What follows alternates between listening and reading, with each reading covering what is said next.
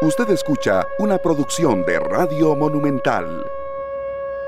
3 de la tarde con 4 minutos, bienvenidos. Muchas gracias a todos por arrancar esta semana eh, con esta tarde acá en Monumental, la radio de Costa Rica, 8 del 8 del 2022. Estamos 8 de agosto y bueno, arrancando con, con una tonada triste, de verdad una, una información lamentable que nos llegó hace cuestión de unos 40, 50 minutos aproximadamente y por eso pues hemos virado un poco el contenido del programa, también el compendio musical que teníamos y es que murió la cantante y actriz Olivia Newton-John, la estrella de Hollywood, luchó contra el cáncer de mama, estábamos aquí comentando los tres durante más de 30 años y bueno, eh, su esposo confirmó la triste noticia, esto se dio a conocer hace cuestión de de menos de una hora y por eso pues vamos a tomar en cuenta también algo de esta información que como usted estaba mencionando Luzani así ha movido las redes sociales y ha sido tendencia y bueno nos hace también cambiar un poco el contenido del programa porque si bien es cierto esta tarde no es del todo de actualidad la radio es inmediatez y sabemos que mucha gente está comentando el tema y también recordando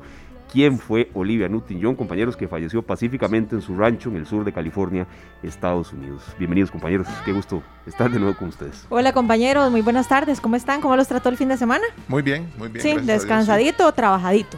Eh, no, descansado. Descansado, eh, también descansado, sí, sí, sí, sí. Un, un fin de semana eh, diferente, pero, pero bien, gracias a Dios. Ya si uno tiene salud, es triplemente bendecido. Y sí, bueno, con esta noticia que yo les voy a hacer franca, yo me enteré más que por noticias, me enteré por redes sociales, ¿verdad? Ahora uno en redes sociales se entera de todo muy, muy rápido.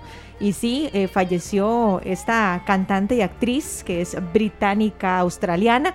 Y estábamos indagando aquí un poquitito más. Ella fue diagnosticada con cáncer de mama en 1992.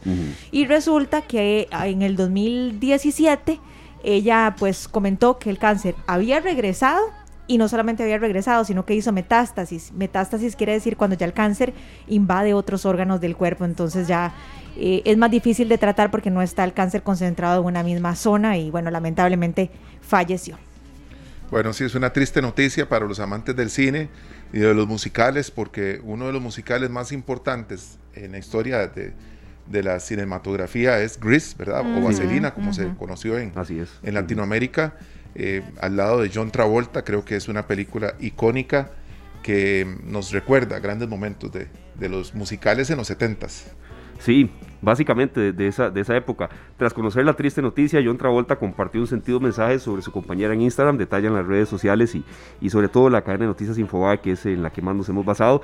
Mi queridísima Olivia, hiciste que nuestras vidas fueran mucho mejores, tu impacto fue increíble, te quiero mucho, nos veremos en el camino y estaremos todos juntos de nuevo, tuyos del primer momento que te vi y para siempre tu Dani, tu John qué palabras más fuertes, este, Luzani se llora cuando, cuando se le va a uno la pareja y alguien escribe así, de verdad eh, es muy sentido. Por supuesto, bueno, no, que en paz descanse y los artistas cuando son buenos yo creo que trascienden y, siguen dejando un legado importante y a, Olivia pues la vamos a seguir recordando sin lugar a dudas. Con estas canciones, ¿verdad? Tenemos más de una ahí, Sanadu, que es una también de una de un musical que no tuvo mucho éxito, ya esto es en la década de los ochentas. Eh, Después Physical, aquella canción que salía haciendo ejercicio. Sí, sí, vieron igualita, igualita la voz. Igualita. Más o menos, sí. Este, esa es muy conocida, de las más conocidas, sí.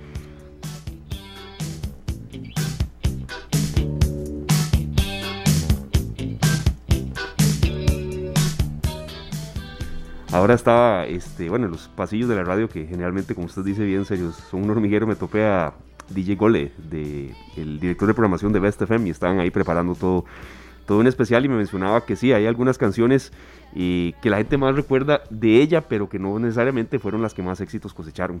Y me, me, mencionaba esta de Physical principalmente. Sí, esta es una canción que sí tuvo mucho éxito, ¿verdad? Principalmente eh, parece que en Inglaterra, en el Reino Unido, ¿verdad? Eh, y en Estados Unidos fue número uno y en el Reino Unido número siete. Otras canciones muy importantes en la carrera de ella fueron Summer Nights, que es una de esas canciones que cantó al lado de John Travolta, pues número 5 en Estados Unidos, número 1 en el Reino Unido. Después You're the One That I Want, número 1 en Estados Unidos y en el Reino Unido. Eh, vamos a ver, eh, bueno, tantas canciones, ¿verdad? Que eh, Hopelessly Devoted to You, que fue la primera que escuchamos, 3 en Estados Unidos, segundo lugar en Inglaterra y así muchos temas más. Creo que eh, pues como siempre que se dan estas noticias, ¿verdad? Sanadu, una canción que fue 8 en Estados Unidos, número 1 en, el Reino Unido, pues la gente empieza a escuchar de nuevo a Olivia Newton-John y, y a recordar su música, sus películas y toda su trayectoria. Así es, estaremos comentando más adelante más de Olivia Newton-John eh, y sobre todo también, eh, y bueno, tomando en cuenta el, aporte más adelante de nuestro compañero director de Noticias Monumental, Polo Ulloa, que, tiene ahí también algo que mencionarnos. Y repaso rápidamente una de las principales eh, entrevistas que dio en el 2020 sobre lo que usted mencionaba, Luzania, la enfermedad. Y, me refiero también a esto porque, bueno, usted logró derrotar un, cáncer, Lucy, y, sabe lo, lo duro que es esto y que con esto se se vive toda la vida, siempre hay tratamientos posteriores y demás. Y ella decía, ha sido parte de mi vida durante tanto tiempo, sentí que algo andaba mal, es preocupante cuando vuelve, pero pensé, lo superaré de nuevo y, y bueno, no han trascendido las causas de su muerte, repetimos, ¿verdad? Eh, pero eh, recordemos que ella sí, eh, luchó contra el cáncer de mama durante más de 30 años.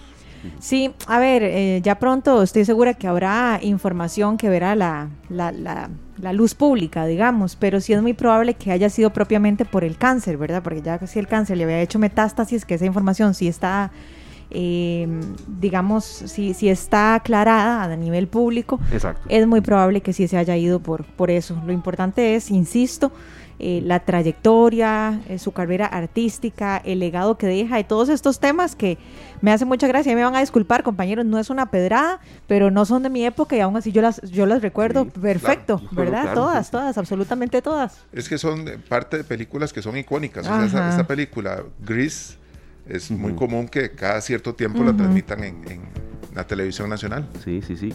Y, y eso va trascendiendo generaciones. Tiene razón, Lucy, no es, no es de su época, yo sé. y vieras que algunas no tanto de la mía tampoco, pero sí la recuerdo todas. Bueno, no, es ni de la mía. Ah. No, no, Sí, sí, serio, tiene razón. Ahora no, no de ninguna, pero No, no, no, es que, vamos a ver, yo soy de una familia de ocho hermanos. Ajá. Oscar y yo somos los menores, entonces... Mi hermana mayor tiene 13 años, en el 78, Ajá. 79, que es la época de estas películas, eh, esa era la música de mis hermanos. Bueno, sí, es más, tengo los discos, tengo, tengo el disco de Gris y el disco de Fiebre de Sábado por la Noche, donde no estaba ella, pero son muy cercanos. Los tengo originales de la época, que mis hermanos los compraron, ahí se quedaron, ahí los hemos ido heredando. Pero ahí los tengo. Interesante, bueno, ahí están. como reliquias. No, es que el tema de los acetatos, de un pronto a otro se, notó que no habían pasado no, no, se convirtieron en, algo en desuso, ¿verdad? Sino que más bien quienes los pudimos conservar los hemos podido utilizar de vez en cuando. Por eso son reliquias, hay que cuidarlos muchísimo. muchísimo, muchísimo. Claro. Bueno, estaremos también comentando más sobre la carrera de ella y por supuesto si usted quiere, eh, bueno, alguna canción escuchar o, o, más datos que aportarnos en el Facebook Live Canal 2 Costa Rica, bienvenidos todos sus comentarios. Arrancamos de lleno con los temas que tenemos preparados también para hoy, que se basan mucho en la actualidad. Eh, para esta semana vamos a desarrollar algunos temas que también eh, son inactuales y que muchos responden también a la agenda que ustedes quieren que desarrollemos, pero hoy... Eh, de verdad esta información que publicó el Instituto Nacional de Estadística y, Censos, el INEC, sobre la inflación asusta, preocupa, ocupa y creo que también es bueno escuchar a los especialistas que nos tienen que decir cuáles son los principales consejos, por qué se está dando esta cifra y sobre todo, sobre todo también qué tendencias esperan este, en esta última recta eh, del año. Y, si digo última recta porque ya nos, vamos adentrando cada vez más en la fase, eh, diríamos ya, eh, de la segunda mitad del 2022. repetimos, la inflación interanual mm, provocó, llegó a 11.48% y bueno, es una cifra histórica. Eh, esto fue sobre todo motivado por el incremento en precios de la papa, la lechuga, la cebolla y hay mucha incertidumbre de lo que pueda pasar con respecto a precios de otros eh, pues, bienes que están subiendo y, que también generan mucha eh, molestia, sí, pero también incertidumbre entre la gente. Está con nosotros don Fernando Montero, economista, investigador y docente de la Universidad Nacional. Don Fernando, muchas gracias. Eh, sabemos que hizo un, espacio para atendernos. gracias siempre por estar con nosotros y sobre todo por compartir su conocimiento. ¿Qué lectura inicial de esta cifra astronómica de la inflación? Así lo han calificado algunos y, sabemos que tiene mucho impacto en la gente. Bienvenido, don Fernando. Muchas gracias, muy buenas tardes a todos los oyentes y un abrazo cordial a todos los que están en cabina. Eh, sí, es impactante el, tema de la inflación a nivel nacional, este, alcanzando índices este, bastante fuertes después de todo el proceso que hemos tenido de, recuperación. Pero bueno, esto era de esperarse, creo que en su momento mucha gente se ha guardado, eh, digamos, las opiniones respecto a este tema, yo no las he guardado, yo estaba preveniendo que esto se nos viniera encima producto de dos cosas muy importantes. Primero, que este, todo el proceso pandémico este, hizo un encierro, generó, digamos así, un recorte de las actividades más fuertes a nivel mundial. Y pues claro, cuando ya se aflojan las medidas, pues también empieza a, generar más comercio, se generan este, más interacciones comerciales mundiales. Y por supuesto, eso generó una ola de expansión, ¿verdad? Una ola de expansión económica a nivel mundial, pues que afectó directamente los precios. Eh, luego con eso conlleva dos elementos importantísimos. Bueno, el problema que tuvimos con Europa con el efecto bélico, que eso directamente golpeó, ¿verdad? El término más importante de todos, por lo cual este índice es el que ha movido, que es el tema del petróleo, ¿verdad? Es el tema del petróleo este, ha, ha generado impacto, incremento de costos de producción mundial, bueno, de los más altos que he conocido yo, y esto afecta directamente a la persona que consume, ¿verdad? La primera lectura que hago es una lectura de que se esperaba esto, eh, inclusive yo esperaría que crecerían más los precios a pesar de las medidas este, monetarias y, fiscales que está el gobierno ejerciendo. Me parece que en primera instancia la lectura es que eh, debemos de continuar preparándonos con un proceso eh, de impacto, y no solo en estos rubros que usted ha dicho, como la lechuga, la papa y cebolla, ¿verdad? También este, podemos encontrar en otras áreas, por ejemplo en los lácteos, los lácteos van a tener una, ha tenido una tendencia a la alta, ¿verdad? Ha sido uno de los productos que ha subido más, el arroz, los frijoles, bueno, el tema de los particular. Claro, eh, don Fernando, hace unos días estuvimos nosotros hablando de una finca de un amigo que produce tomates y viendo una fotografía que teníamos ahí, eh, hablamos mucho sobre eh, los, los insumos. ¿Cuál es el consejo que podemos darle a los costarricenses, bueno, y que lo recibimos nosotros acá en cabina también, para poder hacer compras más inteligentes? Porque los precios fijos, muchos agricultores y muchos productores los están sosteniendo. Sí, efectivamente, hay no solo ellos, ¿verdad? Este, el comercio en general, este, eh, los agricultores, bueno, han tenido un problema porque todos los insumos que ellos traen es de afuera, ¿verdad? Este, no hay no hay insumos, eh, digamos, por el caso de del mantenimiento de las cosechas, protección de las cosechas, todos esos productos vienen de afuera y representan casi un 30% de la producción, digamos, del costo de la producción. Entonces es difícil para un agricultor evadir ese costo, porque eso viene de afuera. Tras de eso, pues a nivel internacional, el tema de de los contenedores, el tema de cómo se llama, del incremento de los precios a nivel mundial. Es que el tema, es que el tema no es solo de nosotros, eso hay que hacérselo saber al costarricense. El tema no es exclusivo Costa Rica, la inflación a nivel mundial está creciendo. El ejemplo más claro lo tenemos en Estados Unidos, que tienen inflaciones este, increíbles y que las tasas de interés van para arriba. Entonces, eh, eh, digamos, los agricultores este, sí tienen un problema serio en términos de que ellos no van a poder trasladar ese costo al, al, a la persona que se lo está vendiendo al intermediador. Ahora, ¿qué podemos hacer nosotros los costarricenses? Miren, yo lo que sugiero y he sugerido a, todas las personas que me han pedido recomendación es buscar precios, buscar lugares y buscar alternativas. ¿Qué significa buscar precios y lugares? Bueno, que si yo estoy comprando en X supermercado, en X abastecedor, y este abastecedor no está generando los precios este, adecuados, me voy para otro lugar. ¿verdad? Recordemos que la oferta y la demanda son dos elementos que son muy fuertes. El que no demanda, ¿verdad? Y el que está ofreciendo a precios muy elevados tiene que contraer. Don Fernando, la, vieja frase de camine y compare. Camine y compare, muy buena, muy buena su, observación. Yo creo que es que el costarricense en general, bueno, voy a decir el tico para hablar más a nosotros, el tico por lo general en esto es muy perezoso o perezosa, ¿verdad? Compra en lugar que está en esquina, compra los a los 100 metros, no, hay que caminar, hay que buscar precios. Y, por ejemplo, mi familia, nosotros compramos en tres lugares diferentes, ¿verdad? Nosotros no vamos a un solo, no, buscamos en tres lugares diferentes. Qué sé yo, de los productos donde los granos básicos estén más baratos, vamos a un lugar donde los eh, lácteos, lo que todo lo de la refri, lo vamos a otro lugar. Este, los productos de limpieza, que por cierto este, hemos bajado considerablemente, considerablemente hemos recortado, porque eso es lo que hay que recomendarle al pico, ¿verdad? Hay que recomendarle que priorice sus necesidades y sus necesidades de alimentación, pues obviamente aseo, el equipo de limpieza, y eso no está dentro del presupuesto. Eh, priorice sus, sus, sus, eh, priorice sus necesidades. Bueno, este, si el carro lo tenés este, con seguro a un año, y póngalo a tres meses, ¿verdad? Este, yo creo que las personas tienen que entender que este problema de la inflación tenemos que manejarlo con mucha cautela y no desesperarnos. tenemos que buscar el cómo presupuestamos. Insisto con este tema de presupuestar. Las familias se van con el dinero a la calle y no saben cuánto van a gastar, cuánto tienen proyectado gastar y en qué están gastando. Llegan y lo peor del caso es que cuando va el carrito llenito, cuando van las bolsas llenas y pagan, el efectivo se les fue lo que toca en la tarjeta de crédito. Entonces, cuando nosotros ya nos estamos alimentando con tarjetas de crédito, estamos llegando a problemas muy serios. Yo creo que es por ahí el asunto del tema de ir a buscar precios. El otro elemento importante, y yo creo que se ha estado dando mucho, ¿verdad? Y ha sido este, los campos feriales, y las promociones de, campos feriales, eh, también este, lo que ha sido la parte artesanal, la pyme artesanal, esos espacios que se están dando en ciertas comunidades hay que explotarlos. Eh, lamentablemente el agricultor no puede venir desde lugares remotos a dejar el producto a, a los centros de las ciudades, ¿verdad? Este, y esto, esto es explícito, la mayoría de los agricultores tienen que caminar, tienen que recorrer entre 70 u 80 kilómetros. Entonces decía mi abuelito, se va lo, lo servido por lo comido. es decir, lo que te ibas a ganar en el producto, te lo comes en el transporte del producto. Entonces, ¿qué problema, verdad? Porque la intermediación es un tema no de ahora, es un tema de, años, ¿verdad? El cómo el, real, el verdadero agricultor llega a vender sus productos sin este margen tan grande ¿verdad? Entre un producto que se vende en 800 colones y lo ves en el escaparate en 3.400 colones. Entonces hay un tema ahí de fondo que ningún gobierno ha logrado resolver, pero que el costarricense sí puede mirarlo, ¿verdad? Sí puede mirarlo.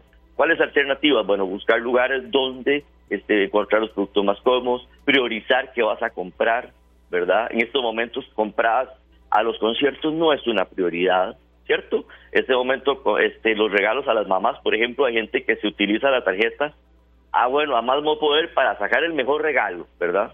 Para, para compensar el tiempo que no ha pasado con la mamá. Bueno, toma este regalazo.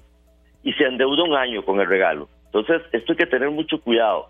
Yo creo que nosotros vamos o tenemos tiempos difíciles, pero con buena sapiencia y con buen, con, tal vez con una muy buena dirección de política monetaria y fiscal, podremos salir adelante.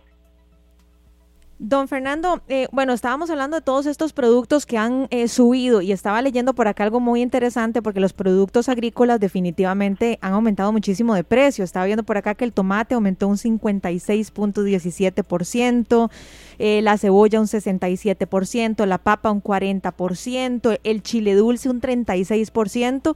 Por cierto, ayer fui a comprar un chile dulce, está en 500 colones, un chile dulce, compañeros, no casi mi infarto. Y que, lo compraste, que no lo compraste más barato que yo. Ah, yo, lo, eh, yo lo compré en 650. Ah, bueno, es que yo, yo, yo caminé más, don Fernando, eso fue, yo caminé más. Qué increíble, sí. don Fernando, pero me llama la atención que muchos de estos productos agrícolas sí han subido, pero también han otros que han bajado, como la electricidad, los automóviles, los boletos aéreos. Eh, ¿A qué se debe que hayan productos que suban tantísimo, casi un 50%, y otros que bajen un 10%? ¿De qué depende? Bueno, esto depende del comportamiento de la economía y la demanda de los productos. Por ejemplo, hay picos de consumo. Por ejemplo, te voy a dar un ejemplo y yo sé que van a, le voy a crear una sonrisa en su cara este, en estos momentos el producto de moda es el jocote, ¿verdad? Ajá. El producto de moda es el jocote. Bueno, tendrá su precio cuando en los primeros momentos, ahora en estos momentos los jocotes estarán a mil corones, la bolsa de jocotes, ¿verdad? Probablemente cuando la, temporada pase va a estar a 200 y hasta van a dar tres bolsas por mil. Es cierto. entonces, este, esto son cuestiones de temporalidad. Entonces, lo que me acabas de decir, electricidad y demás, como estos elementos, electricidad, transporte, también son estacionarios. ¿Verdad? Hay picos de consumo. Entonces, esto no se debe tanto al comportamiento de precios, sino al pico de consumo. No podemos decir que las personas, los costarricenses, los ticos, consumimos todo en una forma regular. No, tenemos comportamientos irregulares y también tendencias. Por ejemplo, por ejemplo, en estacionalmente, cuando se come más pescado en Semana Santa, cuando se consume más productos del mar en Semana Santa, eh, cuando se consume más bueno, en diciembre cuando hay tamales. Entonces, hay ciertos productos que son estacionales. En el caso de la electricidad es particular, ¿verdad? Es muy particular porque han habido ajustes y eso tiene que ver con ese comportamiento, ¿verdad? La ARECEP ha hecho ajustes eh, a nivel de lo que es electricidad y telecomunicación. No sé si también observaron que mi celular bajó. Entonces, son comportamientos estacionales. Eh, y esto va de nuevo con una tendencia general que de los 200, no me acuerdo, como 290 creo que son los artículos de, de la, del, del IPC, este 287, 90, no me acuerdo, creo que es 287, bueno, en ese momento me acuerdo exactamente, de todos esos, ¿verdad? De todos esos artículos, como en, en este informe creo que más de un 70% este, crecieron, otros, otros bajaron. En el anterior, en el anterior, vea qué curioso, artículos que habían aumentado precios son los que bajaron ahora. Y artículos que en el anterior habían subido, habían bajado, subieron ahora. Entonces vea que no hay como que les digo, como una medida estándar que usted diga, bueno, la tendencia es que los productos lácteos se van a comportar a la alta y de repente usted siente que los productos lácteos van a la baja. Entonces esto todo depende mucho del comportamiento de mercado, esto no es como, como digamos una predicción, no se puede predecir los precios, lo que sí se puede ver es el comportamiento de ellos. Y en este momento general, en forma general, es que todos los precios han crecido en promedio. Por eso hay que aclarar al público, ¿verdad? Que una cosa es el IPC y otra cosa la canasta básica.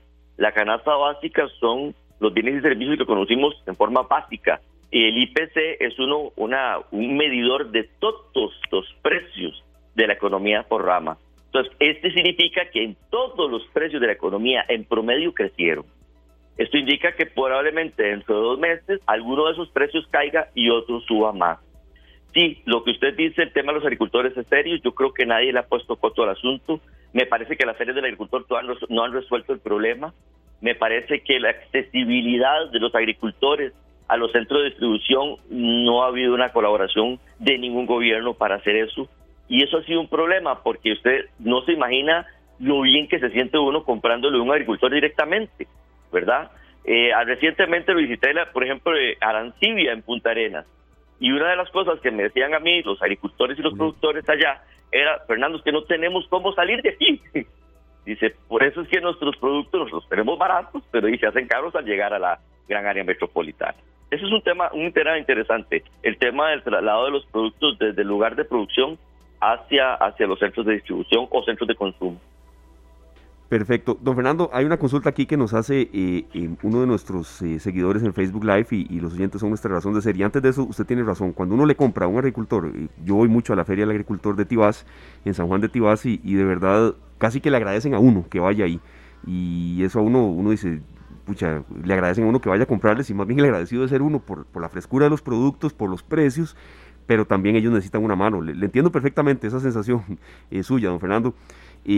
Y también eh, sigo con, la pregunta de Oscar Segura, nos dice, con todo respeto para el especialista, sí, se habla de las causas de que usted está exponiendo, don Fernando, y tiene razón, pero la consulta es la siguiente, ¿por qué si los precios de las materias primas han venido a la baja, granos, petróleo, metales, estas bajas no se manifiestan en los precios internos?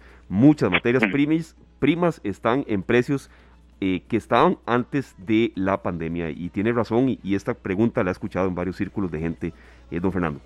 Eh, la respuesta es muy, muy sencilla. Pareciera que es compleja, pero es muy sencilla. El problema es que nosotros vamos en tiempos diferentes al mundo.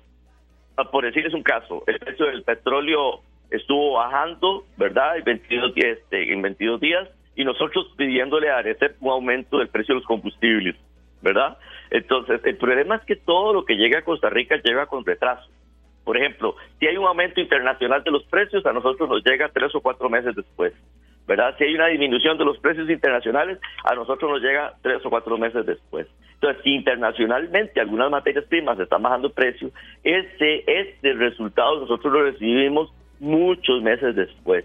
¿verdad? El, efecto que tiene el resto del mundo con nosotros no es inmediato no es que, digamos, nosotros estamos importando arroz de China, ¿verdad? Y China decidió bajar el arroz en un tanto por... Y ese efecto lo vamos a recibir de inmediato. No, en realidad no es así.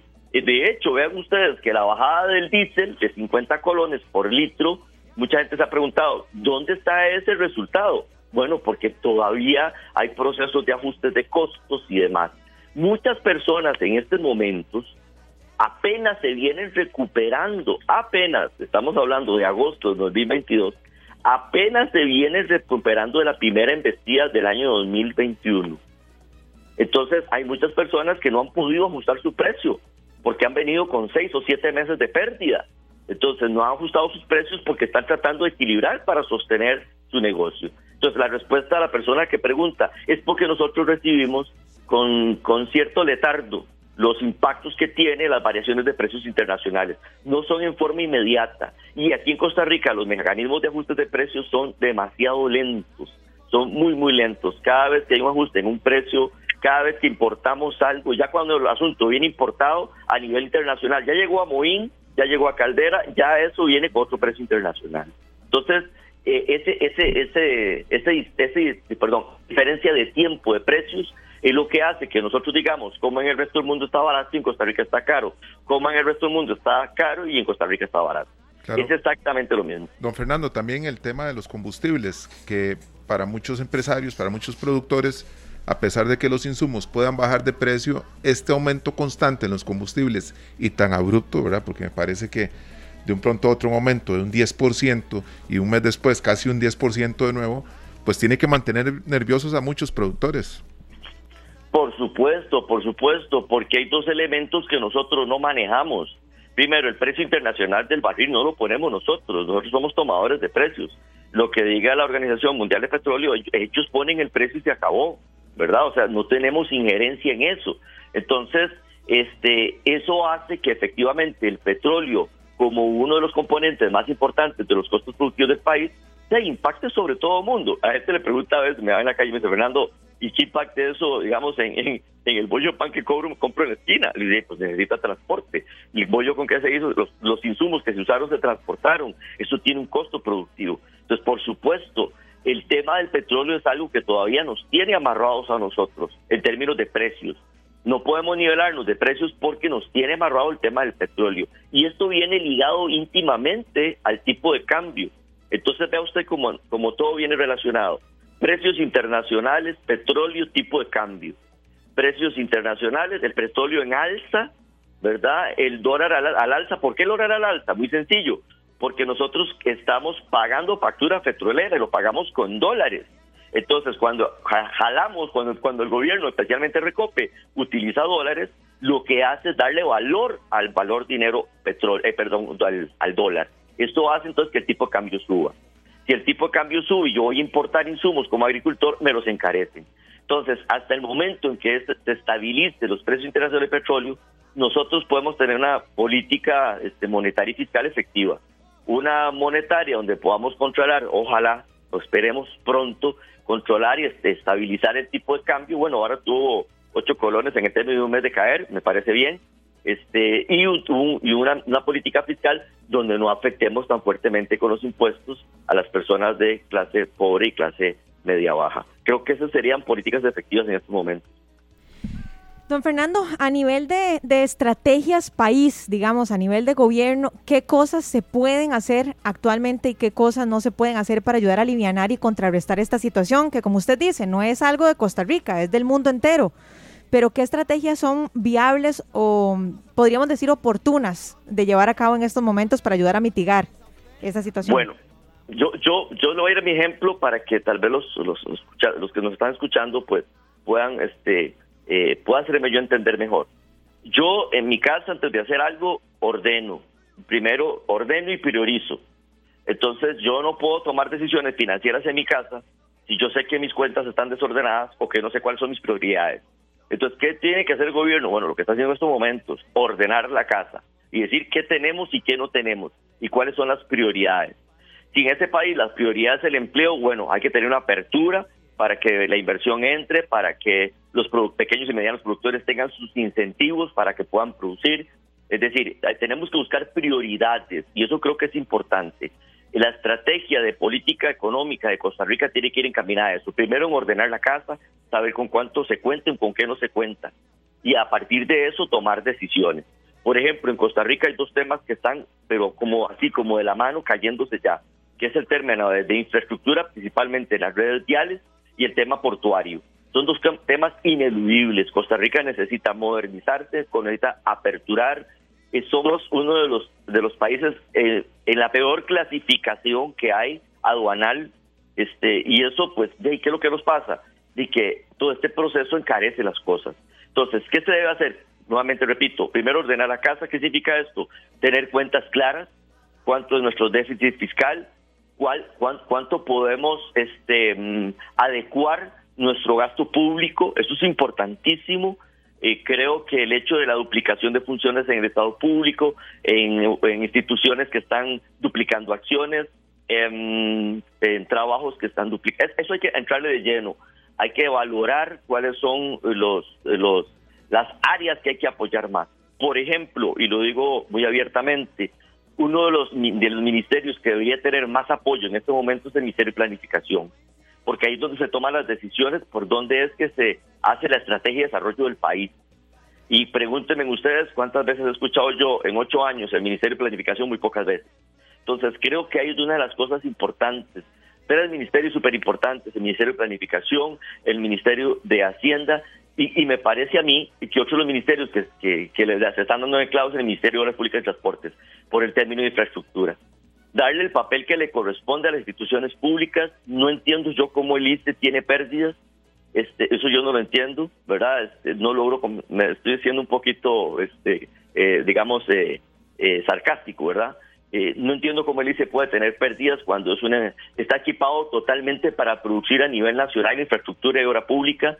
¿Qué es lo que tiene amarrado una institución como esta para hacer obra pública que ocupamos tanto? Si usted se ve, nosotros pagamos el, del, el combustible más o menos el 36% de lo que pagamos de cada 100 colones, es en impuesto único. Y se supone que es impuesto para arreglar las calles. Yo les pregunto a ustedes, cuando manejan, ¿y quién se acuerdan cuando andan en la calle? Huecos, huecos, baches, carreteras deshechas. ¿Dónde está ese dinero? Entonces, hay que ordenar la casa para poder generar una política pública de desarrollo concreta y específica con prioridades. Creo que eso es lo que tiene que hacer el gobierno en este momento. No, muchísimas gracias, don Fernando. De verdad, sabemos que, hizo una pausa para atendernos y no, le quitamos más tiempo. Eso del de Ministerio de Planificación, de verdad, eh, eh, es esencial. Así como usted mencionó lo del ICE, cómo puede ser que a veces hay faltantes de agua y llueve lo que llueve en algunas otras zonas del país. Eh, tal vez es algo un poquito, pero, pero tiene que ver con planificar en un país en el que tenemos a veces recursos que lo permiten. Y entendemos muy bien lo que usted quería decir con, con eso eh, del Ministerio de Planificación, que tiene relación con todo lo que estamos tocando. claro, claro, claro. No, no, definitivamente lo que usted está diciendo es ciertísimo. O sea, eh, vamos a ver, para, hacer, para decirlo en dos, en dos pasos, eh, quien, quien, debería, quien debería ser el, pensante, la cabeza pensante, el cerebro planificador estratégico de cuál es la ruta que tiene que seguir el país se llama Ministerio de Planificación y tiene que empoderarse de ese papel y hacer lo que tenga que hacer. Yo creo que eso es fundamental y me parece que, que el gobierno actual pues, ha hecho algunas cosas interesantes, pero falta muchísimo, muchísimo para hacer, para aliviarle la carga costarricense. Perfecto, don Fernando, muchas gracias. Vea, hoy fue un poco así, esta noticia no, no, tuvo, a ver, eh, eh, fecha de llegada específica, pero la próxima vez de verdad lo invitamos aquí a cabina eh, con un tema tal vez más inactual y que, y que bueno, lo podamos preparar y, que usted venga aquí. muchos especialistas de la UNA han venido por acá a la cabina. Pues para mí sería un honor, un gusto y un placer. Siempre es un, siempre es un gusto para mí poder cooperar con, con, con lo poquito que yo sé. Estoy a la orden a ustedes y, y para los costarricenses enteramente a la orden. Muchas gracias, don Fernando. Que tenga una linda tarde, muy amable. Igualmente, un abrazo fraterno. Feliz tarde para todos. Igualmente, gracias. Muchas gracias. Bueno, así ya es un tema que logramos aterrizar un poco mejor, ¿verdad? Entender qué es lo que está pasando y cuáles son las decisiones que tenemos que tomar actualmente. O sea, básicamente camine, compare y haga compras inteligentes. Sí, y de verdad también eh, tengamos en cuenta que... Eh, a ver, esto eh, tiene mucha dependencia de lo, que, de lo que sucede fuera de nuestro país y hay cosas que no se pueden controlar, pero otras en las que fue muy claro él que sí, que el gobierno puede hacer un poco más. Y creo que mucho de lo nuevo que nos dijo en cuanto a otros especialistas es el tema del Ministerio de Planificación, planificar mejor en un país que lo requiere, don Sergio. Bueno, vamos al corte. Sí, señor, me parece muy bien. Olivia Newton-John y John Travolta, Summer Nights, ya regresamos. 3 de la tarde con 45 minutos, hora propicia para escuchar el eh, avance y también hoy con entrevista incluida de Noticias Monumental, nuestro compañero Paul Ulloa. Una semana que arrancó movida, con mucha información que compartir. Y Paul, como siempre, aquí bienvenido. Falta el café hoy nada más, pero ahí, ahí lo, lo agregaremos en el transcurso de la semana. Falta el café, el tecito. La tarde está como para eso. Sí, sí, sí. sí. Está un poco calurosa. Puede ser también un algo algo más refrescante. Bueno, yo en esta cabina en realidad eh, lo que siento es como un iglú, ¿verdad? Porque a mis compañeros les gusta mucho el frío, entonces yo sí podría un chocolate caliente con... Caliente. Muy caliente, sí. Con Estoy aquí como temblando y todo, sí. Uy, o, al estilo español con churros. Con lo que sea. Con lo que sea. bueno, buenas tardes. bien? bien? gracias a Dios. Bueno, nada más les voy a, hacer un rápido resumen de algunas de las cosas que eh, se están trabajando. Bueno, estamos en el paso de la onda tropical número 25. Esto, el paso de las ondas tropicales están afectando principalmente la zona norte del país. El fin de semana, eh, bueno, el domingo en particular, hubo muchas emergencias en la zona norte del país que todavía, todavía se están atendiendo. Se dieron más de 90 incidentes en la zona norte del país eh, que eh, se mantiene en este momento prácticamente todo el país, a excepción de la zona del Caribe Sur, se mantienen en alerta verde debido al paso de las ondas tropicales. En este momento la onda tropical número 25 atraviesa nuestro territorio y por lo tanto se esperan lluvias eh, importantes, principalmente, y esto hay que recalcarlo, hay que ponerle mucha atención a la zona norte del país, donde ya los suelos están muy saturados donde los ríos están bastante crecidos, donde ya hubo eventos importantes, hemos visto muchos en, televisión. Eh, ese carro que se lo lleva a la corriente ya apareció mucho más abajo, cauce abajo. Eh, y, eh, y, esto también nos llama la atención sobre la situación que se está dando por las fuertes lluvias mm. De este año. Llevamos 25 ondas tropicales y todavía digamos que vamos por la mitad. Agosto es un mes eh, relativamente lluvioso, aunque tiene una canícula eh, importante, pero eh, ya vienen los meses más, más lluviosos del año. Sí, esto septiembre, octubre y noviembre. Sí, es para, y compañeros y los que están con nosotros, para despertar solidaridad, empatía y que a veces, así como nosotros estamos bien resguardados, hay otras zonas en las que no. A mí me llamó mucho la atención y con dolor la cantidad de ganado muerto también, este Paul. eso genera unas pérdidas Tremendas. Tremendas, sí, cuantiosas mucho para la gente de allá en la zona norte. Y sí, hubo imágenes eh, durísimas de asimilar. No, y la situación todavía está, en, está bastante intensa. Eh, se esperan lluvias eh, fuertes, importantes para las próximas horas, así que a vigilar, a vigilar sobre todo los que viven en alguna zona de alto riesgo o que se ha visto inundada en los últimos, en los últimos días, porque es necesario establecer si esa vigilancia permanente debido a las lluvias que se esperan para las próximas horas. Eh, ahora que ustedes estaban hablando de la situación económica del país, bueno, eh, según un estudio del Centro de Investigación de Observatorio del Desarrollo de la Universidad de Costa Rica, un 40% de las familias costarricenses afirman tener dificultades para cubrir sus gastos cada mes. De acuerdo con el resultado de esta investigación, un 29% de los hogares indica que no les alcanza el dinero y tienen dificultades para pagar sus facturas, mientras que el 11% afirma tener grandes dificultades. Eh, según los análisis en este momento, los costarricenses califican la situación a nivel nacional con un 4.7, siendo 10 eh, el panorama mucho más, eh, ojalá, ojalá positivo. Sin embargo, nosotros somos, estamos viendo un pesimismo muy fuerte. La gente todavía considera que no le está alcanzando lo que gana para poder cubrir los gastos. Eso, como en línea a lo que estaban hablando ahora de la inflación, que alcanzó un 11%, un 11%, un 11.48% en al mes de julio, el primer semestre del año.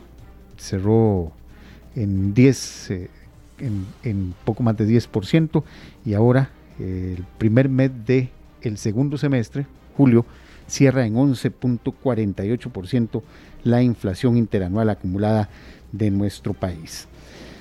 Sobre algunas situaciones que ya se pueden mover, se puede ver que se están dando en el asunto de bajar un poco el costo de la vida. Hay un proyecto de ley que está impulsando el Partido Liberal Progresista para eliminar el cobro del impuesto al valor agregado en los alquileres de vivienda, eh, ya que según los, los diputados de ese partido es un error cobrar el, IVA a las personas que arriendan una vivienda porque esta actividad no aporta ningún valor agregado. Eh, y esto aún más sabiendo que este año los eh, alquileres subieron un 10.5% según la, lo que realiza, la medición que realiza el Ministerio de Vivienda y Asentamientos Humanos. Entonces se está pidiendo, se está tratando en la Asamblea Legislativa de que se dé esa exoneración del IVA a los alquileres, o por lo menos que no se pague el IVA en los alquileres para bajar un poco también ese, esa fuerte presión sobre el costo de la, del costo de la vida que se está dando en el país. También, y ya vamos a entrar a hablar con eh, la persona que nos va a ampliar un poco más sobre esto. Eh, yo sé que yo pasé hace muy poco la situación de ver a mis hijos saliendo del colegio y ver qué van a hacer, qué carrera van a seguir. Esa esa pequeña pregunta que a todos, algunos los atormenta prácticamente desde que están iniciando el colegio. Y bueno, ¿vos qué vas a hacer en la vida? Esa es una gran pregunta. Sí, sí, es complicado porque algunos lo tienen fijo desde tercer año de la escuela o cuarto, lo tienen muy, muy, muy fijo. Pero otros... Como yo. Pero otros van divagando de aquí para allá. No, y cuesta mucho porque es una decisión muy importante de lo que vas a hacer el resto de la vida y muchas veces llegas a quinto año y no sabes qué vas a estudiar y ojalá que tengas un padre de familia que quiere que estudies lo mismo que él, ¿verdad? O de repente yo quiero estudiar tal cosa, pero no tengo la forma y hago el examen para eh, alguna institución pública, no entro, entonces tengo que estudiar otra cosa, ¿verdad? E, e, es complejo, es todo un tema. Es todo un tema y esto va desde el punto de vista, desde varios puntos de vista, desde el punto de vista económico, desde el punto de vista de acceso a la educación y también desde el punto de vista de, de lo que quieres ser realmente aunque muchas veces, y estamos viendo situaciones de carreras ya muy saturadas. Bueno, este jueves, este miércoles y jueves se realiza la Expo U, que es una de las ferias más eh, de información educativa más grande del país. Volvemos a tener esta, este tipo de ferias que de alguna manera ayudan a, eh, a dar una guía, a una, una guía vocacional. Ya está con nosotros Pablo Mastroeni, él es el, uno de los eh, promotores de esta, de esta Expo U que se llevará a cabo, como decíamos, miércoles 10 y jueves 11 de agosto en el Centro de Eventos Pedregal. Pablo, muy buenas tardes y gracias por estar aquí en esta tarde. Hola, buenas tardes para todos. Pablo, muchas gracias por la oportunidad de conversar nuevamente con ustedes. Muy contentos de otro año más tener Expo U de presencial y bueno, estoy a sus órdenes. E, ese es el punto, Pablo. Volvemos a tener una presencialidad. ¿Cómo ayuda el tener ese contacto persona a persona entre las universidades, entre los promotores de las universidades y sobre todo entre guías vocacionales con los jóvenes para que estén, estén en contacto con la carrera que realmente quieren y algunos que que todavía están indecisos. Así es, Paul. Bueno, la, feria como tal tiene un ingrediente muy bonito que es que em, ese contacto presencial, ese networking que se hace entre instituciones, esa oportunidad de entender, de analizar, de investigar, de preguntar, justamente lo hemos vivido durante estos meses que hemos venido trabajando en el proyecto. Los profesores, los orientadores, em, los padres de familia incluso, nos solicitaban esa presencialidad. Es algo muy curioso y lo, lo, digo de esta manera porque hay como una urgencia de presencialidad en temas educativos, porque por supuesto la virtualidad nos vino a dar muchísima solvencia en montones de temas y mucha facilidad para ello, pero el, tener contacto con estudiantes, con profesores de las mismas instituciones, con exalumnos, con gente que ya está trabajando, em, da un panorama muchísimo más amplio, muchísimo más enriquecedor para tomar buenas decisiones y justamente ese es uno de los objetivos de la feria, crear un espacio para que en un par de horas, en tres horas o más tiempo, el estudiante, el padre de familia, el orientador, la persona que vaya a llegar al centro de eventos Pedregal a Expo pueda en un solo lugar encontrar todo y posteriormente tomar una muy buena decisión académica para su presente y para su futuro académico y profesional. Pablo, muy importante, eh, que se han hecho contacto con colegios, con eh, colegios técnicos, para que puedan ir los muchachos como en excursión, para que se pueda, para que vayan los orientadores, los encargados vocacionales con ellos, para buscar esas, esas ofertas realmente eh, importantes de las universidades, tanto públicas, y esto hay que decirlo, tanto públicas como privadas? Sí, el, el, esfuerzo ha sido bastante grande de toda la producción de la feria. Em, hemos tenido un contacto superior em, a más de 125, 130 colegios alrededor de todo el país. incluso de comunidades indígenas de la zona sur del país, que nos van a acompañar este próximo miércoles y jueves. Em, la feria como tal es un, espacio perfecto para esto y, sin duda que, esperamos muchísima gente interesada en conocer carreras de universidades, como bien lo decís, Paul, eh, públicas, algunas privadas, instituciones enfocadas en certificaciones, en especializaciones, en temas de competitividad laboral. Incluso tenemos una empresa multinacional que nos va a acompañar para hablar un poco sobre esa realidad de competitividad laboral que existe en el país Em, tenemos instituciones internacionales que nos visitan de Roma, Italia, de Estados Unidos, de Suiza, y una institución que viene incluso a hablarle a los muchachos de cómo poder estudiar en zonas alejadas del mundo como Dubái, como Canadá, como Malta, em, que son oportunidades que son únicas realmente, oportunidades que hace muchos años a mí me hubiera encantado tener y que ahora pues padres de familia en conjunto con sus hijos o los chicos en los colegios junto con sus profesores pueden tener todo en un solo lugar. Eso es al final de cuentas la magia y la esencia de Expo. Pablo, eh, me llama la atención que sí también van a, dar opciones de idiomas eh, con, varios institutos muy destacados en el asunto de idiomas y también becas, la oficina estará presente la oficina de becas de la Cancillería. Sí, correcto. Ya durante bastante tiempo la oficina de becas del Ministerio de Relaciones Exteriores y Culto y este año nuevamente nos acompaña la Embajada del Reino Unido, que tiene un programa de becas que se llama las becas Chiblin, que son unas becas súper interesantes a nivel internacional. Incluso el expresidente Carlos Alvarado tuvo la oportunidad de eh, tomar esta beca hace un tiempo atrás. Y eh, tenemos también centros de estudio y centros de formación en áreas de, de, idioma, como el Centro de Estudios Brasileños, el Instituto Confucio, que pertenece a la Universidad de Costa Rica. Tenemos también al Centro GUT con todo el tema alemán y el Centro Cultural Costarricense Norteamericano con un programa muy interesante que ellos tienen que se llama Education USA para poder ayudar a los chicos y chicas de cole que están queriendo ingresar a algunas instituciones en los Estados Unidos. Eh, el área de idiomas siempre ha sido interesantísima para nosotros y sin duda alguna ya ni siquiera es una moda, es una realidad que se quedó con nosotros, es una urgencia, tanto a nivel académico como a nivel de competitividad laboral. Eh, eso te iba, a decir porque las empresas ahora, eh, cuando analizan los currículums de la currícula de un alumno, si tiene un segundo idioma, bueno, le abre mucho más las puertas. Eh, deben concentrarse los estudiantes ya de colegio avanzado a seguir eh, esta idea de un segundo idioma de forma paralela a sus estudios universitarios.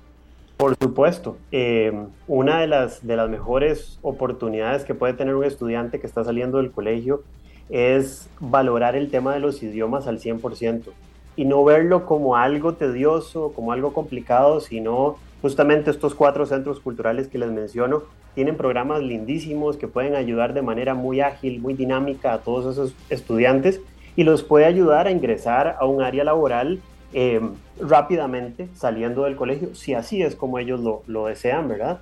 Incluso no solo estos idiomas, cualquier otro idioma eh, es necesario para la población juvenil que está queriendo pues tener esas herramientas y esas competencias laborales justamente que están pidiendo las empresas en zona franca, en multinacionales, empresas que pues están viniendo al país prácticamente que todos los años.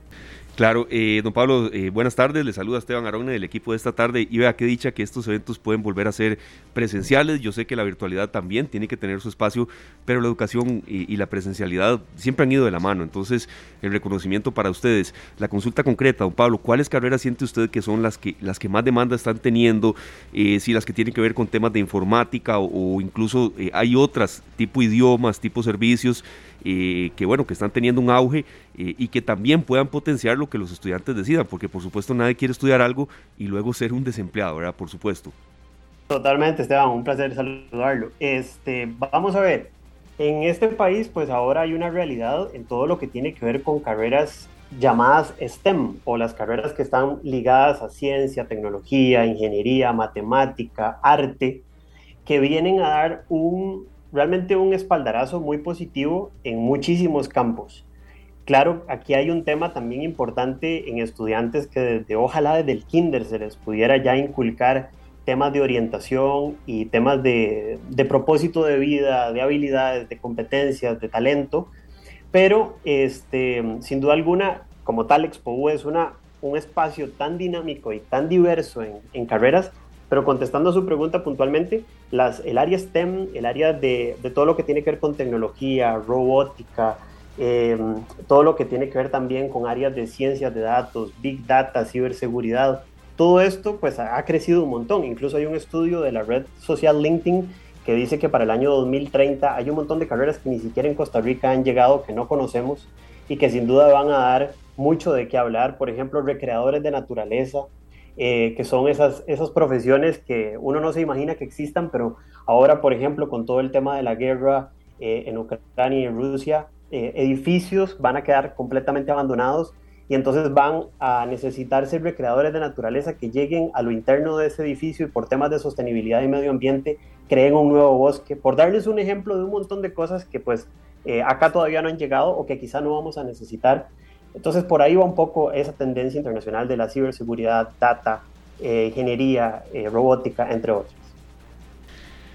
Pablo Mastroeni, eh, productor de esta Expo muchas gracias por, por, atendernos y mucha suerte en esta Expo, en esta Expo que nada más que nos contés esos detalles logísticos, miércoles y jueves, a partir de qué hora la entrada.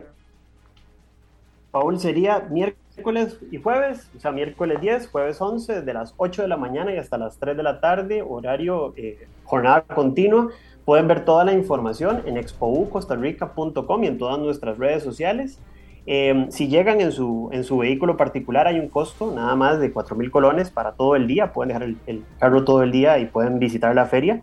Tendremos un área de comidas para todos los interesados y la entrada es totalmente gratuita para todo público. La entrada a la feria específicamente pueden ir niños, papás, estudiantes, profesores y público en general, incluso personas de la tercera edad que anden buscando un curso libre, un idioma, todos son cordialmente bienvenidos. Muy importante, gracias Pablo Mastroeni, el productor de la Expo U, que nos ampliaba todos los detalles, ya sabe, miércoles y jueves desde las 8 de la mañana y hasta las 3 de la tarde en el Centro de Eventos Pedregal se, se realizará la Expo U la entrada es gratuita para todo público. Si va en un vehículo, por supuesto, el costo del parqueo es de 4 mil colones para quienes viajan en vehículo. Gracias, Pablo. Gracias a ustedes, muy amables. Feliz tarde. Gracias, feliz tarde. Muchas gracias, Pablo. escuché muchas cosas en esta feria, perdón por compañeros, eh, distintas a otras, mucha variedad, eh, mucha tal vez también eh, innovación que vuelve a ser presencial. Y, y, yo creo que en esto el padre de familia tiene que dar una guía, sí, pero que la decisión sea del hijo, no del papá, ¿verdad, güey? Tal vez estoy siendo ya muy, a ver, ahí va, cabe la palabra prehistórico, ¿no? Pero, pero sí a veces eh, el papá se mete mucho en decisiones, o la mamá, los padres de familia, pues, en algo que no va a ser de ellos. Y, luego lo, lo lamenta el, el, núcleo familiar también. Pues sí, sí, es, es, es un momento, eh, el sentarse a hablar de qué va a hacer cada hijo, siempre es un momento eh, crítico e importante porque confluyen todas las cosas, confluyen, bueno, ¿qué querés hacer? ¿A dónde querés hacerlo? ¿Cuánto va a costar? ¿Vas a tener tiempo para esto, para lo otro? Bueno, siempre es eh, esa parte, es un punto también de, de, la máxima expresión de la negociación y de la, del diálogo familiar. Eh, yo, yo creo que ya eh, hay mucha gente, aunque sí se mantiene esa tradición de que, mira, bueno, si vos vos sos, eh, tenés que seguir teniendo contacto con el negocio familiar, si es que se tiene un negocio. bueno, pero, pero ya, eh, ya muchos jóvenes, más bien lo que puede darse mucho es la indecisión, el no saber qué quieren ser. Y ahí, ahí es donde uno como padre debe, debe impulsar a encontrar esos, esas fortalezas de nuestros hijos para encaminarlos, no inducirlos, que eso ya es, ya eso son palabras, otro tipo de palabras hacia, hacia eso. Y tener mucha paciencia también, porque un muchacho puede decidir firmemente, quiero estudiar administración. Empieza la carrera, dos cuatrimestres y en el tercero dice, no, esto no es lo mío. Claro. Bueno, todo tiene su, todo, la paciencia también tiene su límite y me remito a un caso que fue un escándalo en Bolivia no hace mucho, de un señor, ya un señor que tiene más de 35 años de estar en la universidad y no se ha graduado de nada. Así han dado por todos lados. Ah, pasó de filosofía. ma- Pasó me exactamente. Así hay Sí. muchos. No quisiera revisar Es un esos. activo de la universidad. Sí, sí, Sí, ya incluso es encontró trabajo como representante de no sé qué estudiantado en la universidad y se le paga por eso, pero eh, prácticamente ha vivido la mitad de su vida tratando de sacar una carrera que nunca, a la que nunca llega, a la que nunca concreta. Bueno, no lleguemos a esos extremos y tampoco, no, no, no quiero empezar a revisar algunos, algunos legajos aquí porque podríamos encontrarnos algunas sorpresas. No de 35 años, pero sí, sí de, de- de- de gente que, que empieza una carrera y que nunca, nunca ha llegado a terminar. Y ustedes saben una cosa muy interesante, a veces, porque no a todos nos pasa igual, a veces el trabajo nos guía, digamos, el trabajo que ejecutamos nos guía. Y les voy a poner un ejemplo. Yo siempre pensé que yo quería ser psicóloga toda mi vida. Y me acuerdo que mi mamá y hasta las vecinas me decían, pero ¿por qué usted no estudia como periodismo, comunicación? Y yo, no, yo voy a ser psicóloga. Y yo salí y me metí a psicología. Y como un año y medio después de estudiar psicología me di cuenta que no era lo mío. Ahora, aquí hay un tema y es que di, yo me pagaba la universidad porque mi mamá no tenía la posibilidad, entonces de, de ya de, tenía que volver a pagar otra, otras materias. Pero a lo que voy es que, ¿por qué decidí que quería estudiar comunicación? Porque empecé a trabajar, dije, "Di, no, te, tengo que trabajar para seguir pagando esto y empecé a trabajar, llevé unos cursos de locución, etcétera, y gracias a la radio me di cuenta que lo mío era la comunicación. Y he conocido muchas personas que a raíz de un trabajo, de una tarea que le ponen, dicen, ah, mira, yo soy bueno para administración, o yo soy bueno para logística, o yo soy bueno para redes. Entonces, de ahí a todos nos toca diferente, pero tampoco nos podemos descarar como ese ejemplo que nos contaba Paul, Sí. ¿verdad? De alguien de 35 años que todavía no sabe qué. Yo sí creo que, que los padres de familia, y estoy muy largo todavía de, de entrar en eso, de, de cuando ya mi hija decida qué quiere o, o vaya teniendo ese perfil, de vincularlos un poco en, en carreras que, que, a ver, que tengan mm, posibilidades laborales, ¿verdad? Porque sí explicarles, eh, o sea, incidir un poco en el hecho de que, perfecto, usted quiere estudiar esto, sí, pero este es el futuro que le espera un poco, y si hay trabajo, los horarios son así, o sea, sí, sí participar un poco en esa decisión, eh, que, no es la de los papás, por supuesto, pero eh, sí perfilar un poco en, que el, mercado laboral está complicado y hay carreras que, bueno, como nos decía don Pablo, ni siquiera han llegado a nuestro país y otras que uno dice, híjole, mejor revise bien ese plan de estudios si es del año de cuando usted ejercía, es decir, porque, porque no es una decisión para nada fácil. ¿verdad? Sí, no, y tampoco uno puede decir, no, eso es una decisión completa del, del- del muchacho. No, tampoco eso. hay que cargar así un eso. Poco, así iba un poco mi... mi- mi es, es ese, esa, no, no, eh, hay una, hay una guía. Eh, como te digo, es una guía, pero no una inducción. Eso es, eh, son, es, es difícil. Es Esto, difícil, claro, es difícil. pues, cuando, cuando nacen los niños no vienen con una, con una ruta de, de, de- de respuestas debajo el brazo. Sí, sí, sí. Pero, pero hey, hay que, hay que tratar de, de, alguna manera de, que ellos sean los que tomen la decisión, sí, pero de una forma Ujú. informada.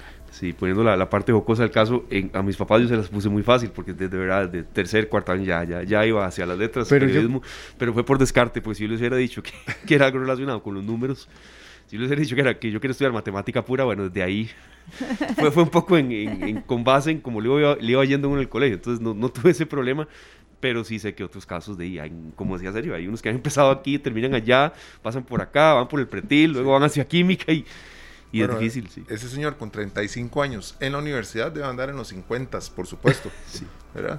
Más o menos. Sí, sí, fue, fue 50 todo un años, caso sí. en, en, en Bolivia hace, hace no mucho, hace unos meses.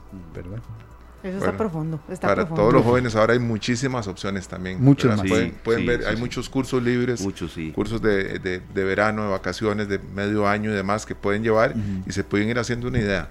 Aparte de que ya se puede trabajar desde la casa en muchas otras cosas. Así es que Perdón, serio, los oficios técnicos también han tenido eso, mucho sí. auge. eh, Hay mucha variedad y eso es lo que estaba diciendo Pablo, precisamente ahora en, en esta feria. Paul, muchas gracias, de verdad. No sé si Estamos a la orden. por ahí. no, no, vamos a, los esperamos a las 7. A las 7. Esta semana hay cambios de horarios, pero todavía no. Hay Ay, cambios, pero, pero, pero la mayoría serán nada más un recorte de horarios, un Sí, movimiento sí, sí. pequeño, pero, pero Hoy a las 7, entonces. hoy a las 7. Perfecto. Escuchaba a ahí alguien por ahí este fin de semana que esta semana, es decir, la que arrancó Ajá. hoy, hay partidos hasta la madrugada casi. Santo Dios. Sí. Bueno, y para los futboleros, es su semana entonces. Bueno, eh, esa es una buena, es una buena es un buen parámetro de que las cosas ya están volviendo a... Sí, sí, poco a poco, Poquito a lentamente. poco. sí. A la locura. a la locura. También. Muchas gracias, Polo Yoa, del equipo de Noticias Monumental, director de Noticias Monumental, 4 con 11. Sergio, usted nos dice con qué nos vamos a la pausa y venimos con una historia humana de verdad muy linda, Paul. No se la pierda ahí arriba en la redacción. Physical. Está bien, para ponernos las pilas también. Sí. Ya, ya Va- vamos a hacer los heroicos. Sí, ya. sí, exactamente. Ya. vamos. Son 15 minutos más o menos. 5, 4, 3, 2, 1. Abajo. Bueno, nosotros seguimos eh, pintándonos la cara color de esperanza porque estas canciones y también algunas historias que nos llegan a esta tarde nos motivan a seguir hacia adelante, compañeros. Así es, y vamos a compartirles una historia humana, preciosa, hermosa, y vamos a tener la oportunidad de hablar, yo digo que es con un héroe, pero de carne y hueso. Él es José Pablo Gil Rodríguez, tricampeón centroamericano de tenis en silla de ruedas, que por cierto ganó ayer en la sabana.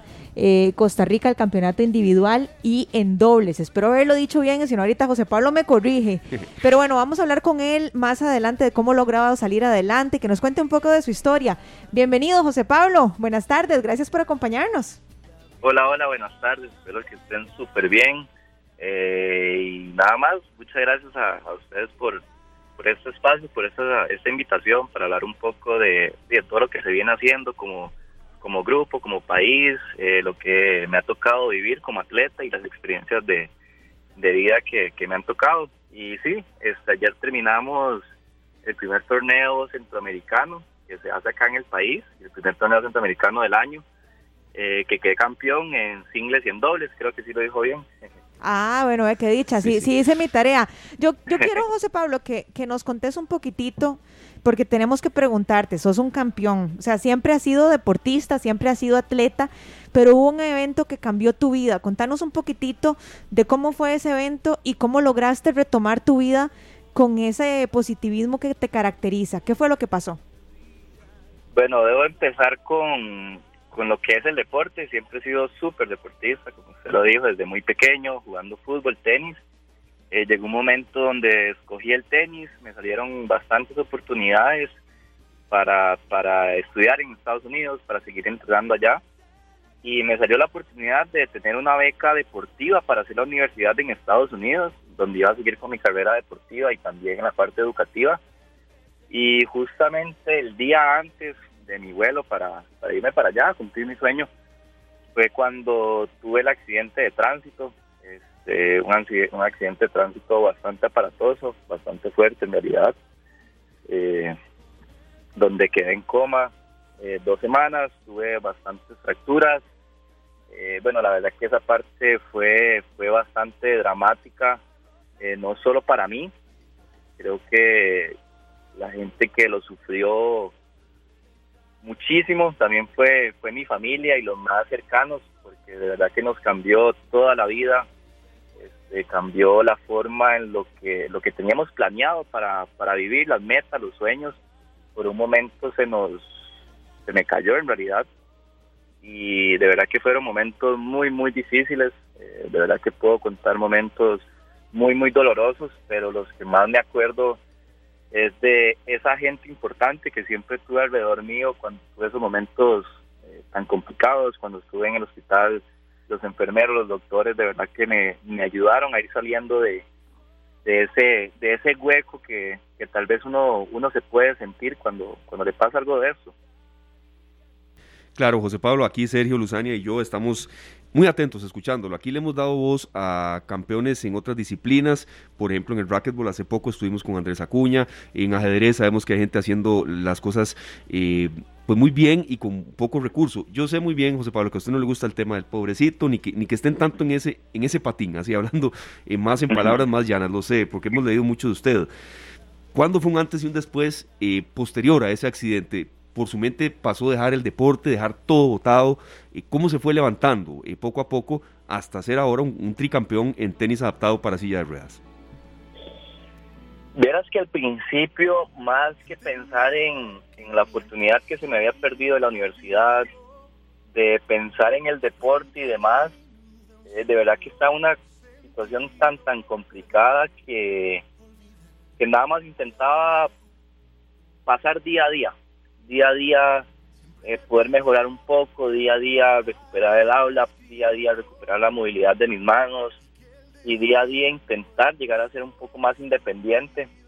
Y en lo que fui haciendo ese camino de independencia, conociendo otras personas que, que, me ayudaban, que me daban consejos, eh, volví al deporte este, para terminar de, de sentirme independiente, de sentirme vivo por eso empecé esta conversación con la parte deportiva, porque tuve mi accidente este, y el deporte fue el que me ayudó a, salir de ahí, además del montón de personas que estaban alrededor, pero el deporte me hizo sentirme vivo de nuevo, me hizo recordar quién soy, las metas que tengo y que al final va a depender de uno este, hasta dónde quiere llegar, las metas que se quiere poner.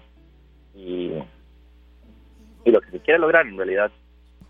Claro, este José Pablo, una noticia tras otra, muchas buenas, otras tal vez no tanto, se posponen los Juegos Olímpicos de Verano en Tokio 2020 eh, y, se, y se presentan nuevos retos, ¿verdad? Poder uno mantenerse en forma para asistir en el momento en que se abran de nuevo las posibilidades de competencias internacionales. ¿Cómo han sido estos años en los que José Pablo se da cuenta de que la competencia no solo tal vez varió, pero que puede seguir compitiendo incluso a nivel internacional. Sí, bueno, cuando tuve el accidente me pasó por, por la mente el que ya no iba a poder cumplir mi sueño, que era estar en unas Olimpiadas desde muy, muy pequeño. Puede ser que tal vez desde los cinco años tenía esa meta, jugar unos Juegos Olímpicos. Y después de todo ese proceso, de estos años, desde que me involucré de nuevo en el tenis en silla de ruedas, eh, fueron saliendo esas locas ideas, eh, fui mejorando mucho, cada vez me estoy dedicando y siendo más profesional en, en mi deporte hasta que cumplí ese sueño que, pensé que nunca lo iba a tener, que nunca lo iba a vivir, que era estar en unas Olimpiadas, tuve la oportunidad de ir a, a Tokio 2020, que de verdad que es, es increíble lo que uno puede vivir ahí, este, después de tantas horas, tantos años dedicados a, a, ese sueño, eh, de verdad que valen la pena. Así que un consejo a todos, si tienen una meta, si tienen un sueño y lo pueden imaginar, es porque lo pueden lograr. Eh, tal vez nos tome un poquito más de tiempo que otros, pero va a quedar en nosotros para, para poder lograrlo. Y bueno, el deporte para mí ha sido una herramienta, he tenido experiencias internacionales muy buenas y lo mejor de todo es que sé que cada vez voy mejorando más, cada vez voy dejando Costa Rica más en alto y creo que lo más importante de todo es que ya no soy el único en Costa Rica que está haciendo ese camino, ahora hay más jugadores eh, que, que lo están logrando y se demostró también en este centroamericano que acaba de pasar. Bueno, de hecho que e, eso no lo, no lo decimos nosotros, ¿verdad? Eso lo podemos corroborar de que ya sos tricampeón centroamericano, centroamericano de tenis en silla de ruedas. Háblanos un poquitito, José Pablo, de cómo es un día normal tuyo, cuántas horas de entrenamiento eh, pones, eh, cuántas horas dedicas a los entrenamientos, en qué consiste el entrenamiento. Incluso, ahora nos estábamos preguntando nosotros fuera de micrófonos, cuán difícil es tener la raqueta en la mano y desplazarse con la, con la silla. Entonces, contanos un poco de, toda esta logística que muchos, estoy segura, también desconocen.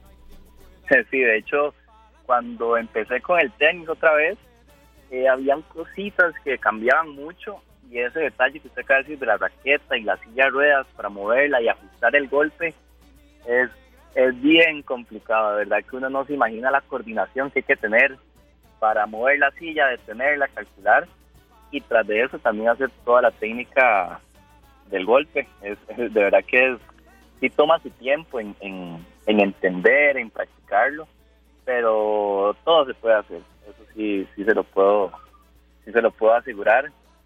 Y sí, este tres, tres torneos consecutivos de, torneos centroamericanos, eh, muy orgulloso. De verdad que y siempre, siempre es un orgullo representar al país y, hacerlo en un deporte que, me ha dado tanto. Este, creo que la otra pregunta no me acuerdo cuál era. No, no, eh, te preguntaba, no, te preguntaba que cuántas horas dedicas ah, al día.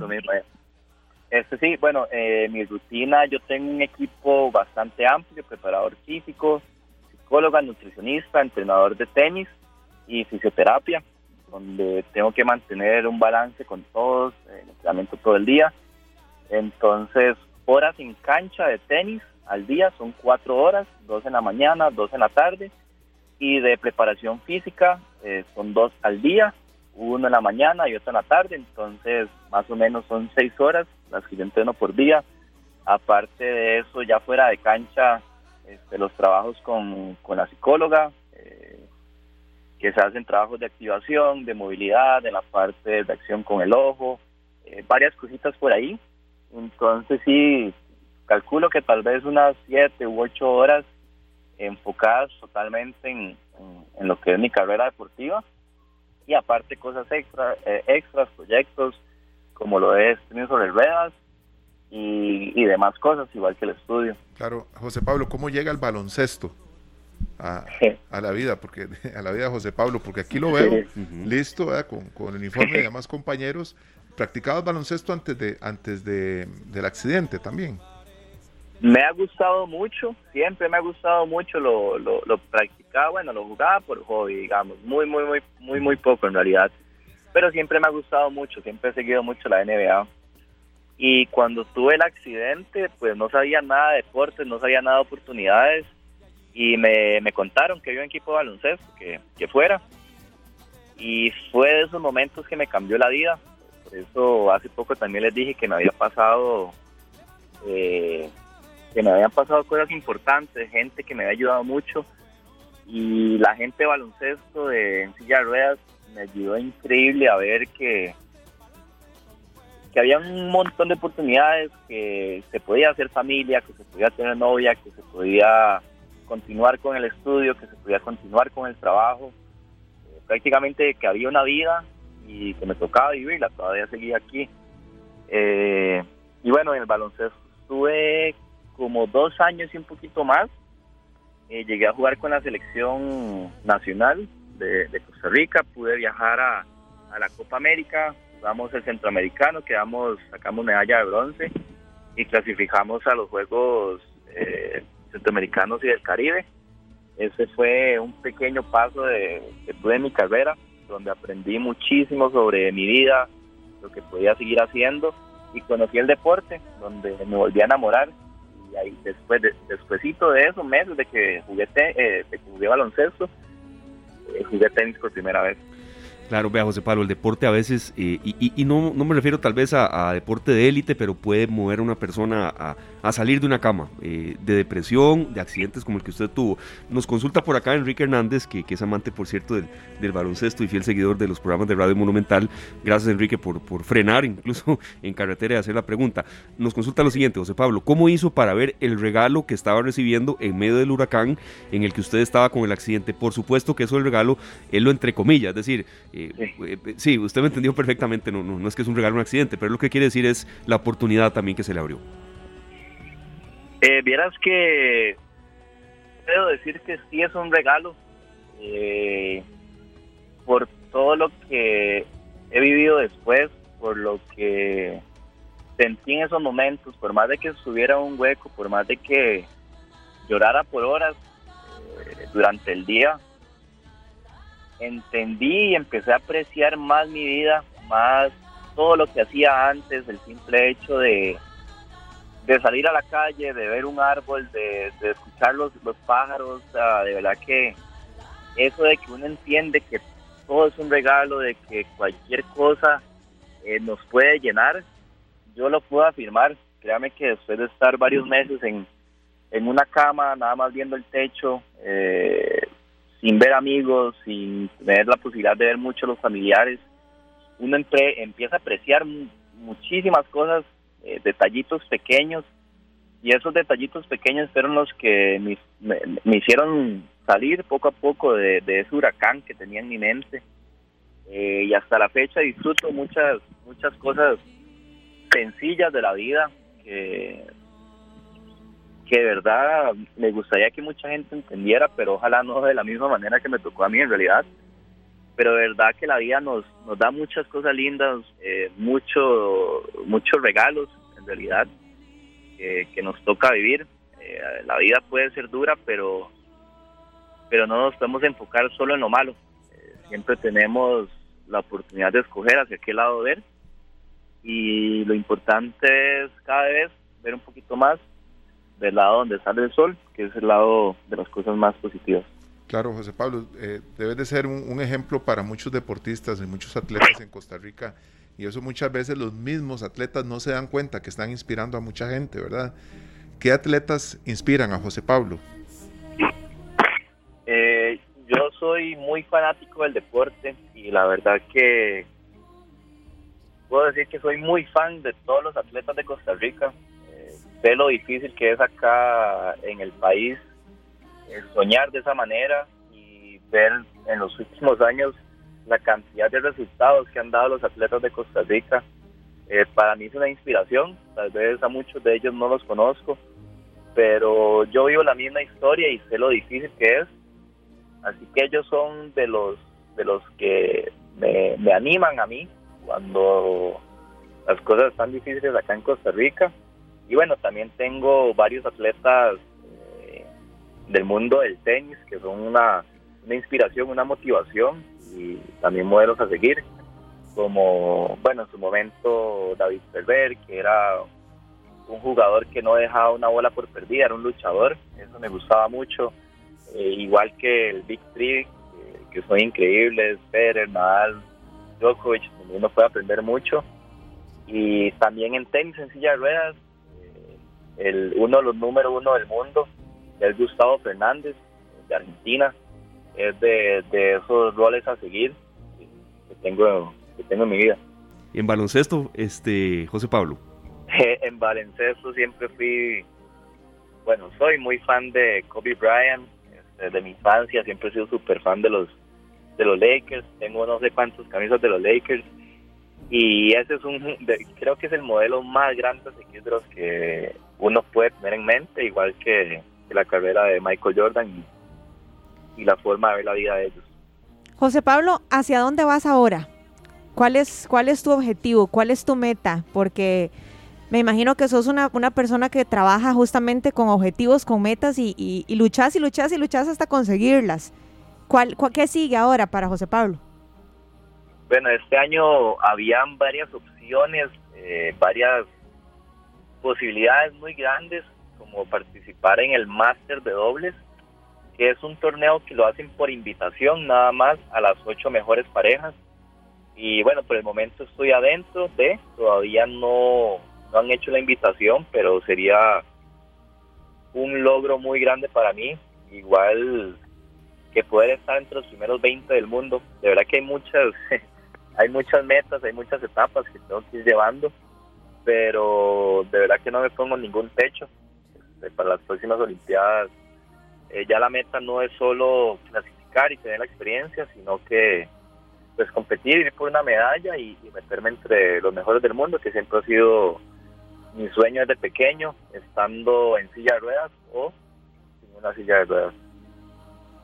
Claro. José Pablo, eh, por último, y de verdad agradeciéndole eh, que esté con nosotros, que haya sacado el, el tiempo, eh, ¿Qué piden ustedes, los atletas eh, paralímpicos de nuestro país? En la voz suya están representados otros más y por dicha que ya se van conociendo, ya poco a poco la gente, no mucho, no mucho, y, debería ser más, incluso labor de nosotros mismos. Ya la gente va sabiendo quién es usted, quién es Camila Haas en natación, que la vino a dar un día de estos y de verdad uno, una, muchacha que nada sin un brazo, prácticamente. Eh, Sherman Guiti, ese es más conocido, pero hay, esa lista es más grande cada vez. ¿Qué piden ustedes al gobierno, a patrocinios eh, potenciales? Y también qué pueden dar. Este, bueno, creo que nos podrían ayudar mucho a los, a los atletas en general, eh, buscando la manera que los entes privados puedan este, patrocinarnos y de alguna manera eh, que a ellos también les funcione, eh, que tengan alguna deducción en los impuestos o o, alguna manera de esas para que también el, gobierno no se tenga que involucrar tanto en los atletas de tan alto rendimiento y poder enfocarse en masificar, en generar más atletas, que, Costa Rica tiene muchos, pero sí el, el, apoyo económico, las facilidades que, nos faltan a los atletas, de verdad que es muy grande. por lo menos en el movimiento paralímpico, lo que es la tecnología para las sillas de ruedas, eh, lo que es la prótesis que usa Sherman, eh, son muy, muy costosas, eh, se tienen que estar cambiando como los tenis y de verdad que los precios son muy, muy altos y se hace, se, hace falta, de verdad que se hace falta mucho la ese aporte económico para, para poder competir, para poder entrenar de la mejor manera, como sabemos que lo hacen otros países y de igual manera estamos dando resultados, así que creo que más que decir que lo merecemos por la cantidad de horas que entrenamos, ahora también podemos decir que lo merecemos por los resultados que estamos dando y ojalá podamos conseguir ese apoyo, de verdad que lo, que lo necesitamos. Sí, que así sea, que llegue pronto y que se quede también, muy importante. Ahora, buenas noticias para los Juegos Nacionales del próximo año, en el 2023, que se incluyen disciplinas en sillas de ruedas para que continúe el apoyo creciendo a nivel nacional. Así es. Muchas gracias. Es un, es un, paso muy grande que se hizo a nivel nacional. Bueno, José Pablo, de verdad es un gusto haberlo escuchado, haber escuchado su historia y créame que, que a veces uno, Lucy, se, se queja de un dolor de cabeza, se queja de, de, un dolor de algo y, bueno, hay gente que, que, no puede caminar y ve lo que logra.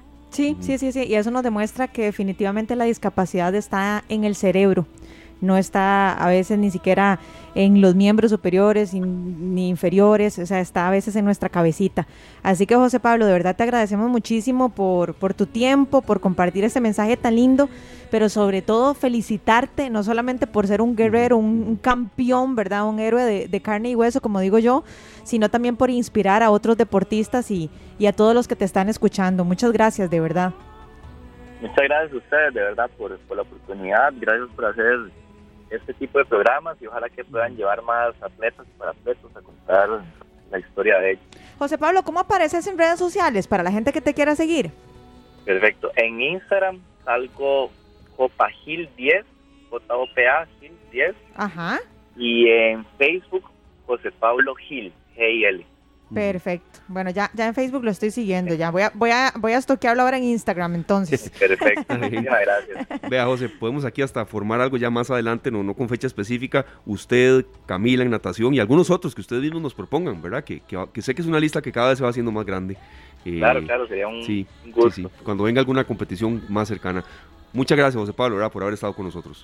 Perfecto, hasta luego, muchas gracias. Hasta luego, nos hablamos. Escuchaban ustedes a José Pablo Gil Rodríguez, eh, de 27 años, que bueno, casi pierde la vida a los 21, no eh, dejó de lado el coraje, la garra, sobre todo las, ganas de seguir viviendo, y hoy es tricampeón centroamericano de tenis en silla de ruedas. Vi algunos videos, algunas fotos, esto sucedió ayer en La Sabana, en nuestro país, y de verdad estimula. Y me gustó mucho ver que cada vez hay más gente viéndolos. Don Oscar Segura nos dice en Facebook que siempre tenemos la posibilidad de enfocarnos hacia qué lado ver, ¿verdad? El lado negativo o el lado positivo y que le doy toda su admiración hacia José Pablo. Y ve el llamado que él hace también al tema de los potenciales patrocinios. Ellos necesitan de esto. Entiendo el tema del fútbol, eh, que masifica, que es lo que más se ve, sí lo entiendo perfectamente. Y, lo entiendo, y, y serio, lo entiende uno perfectamente. Y yo el sábado, por supuesto, vi el partido de la liga y me alegré, sí, etcétera. Pero no crean que invertir en ellos eh, está de más. De verdad que no.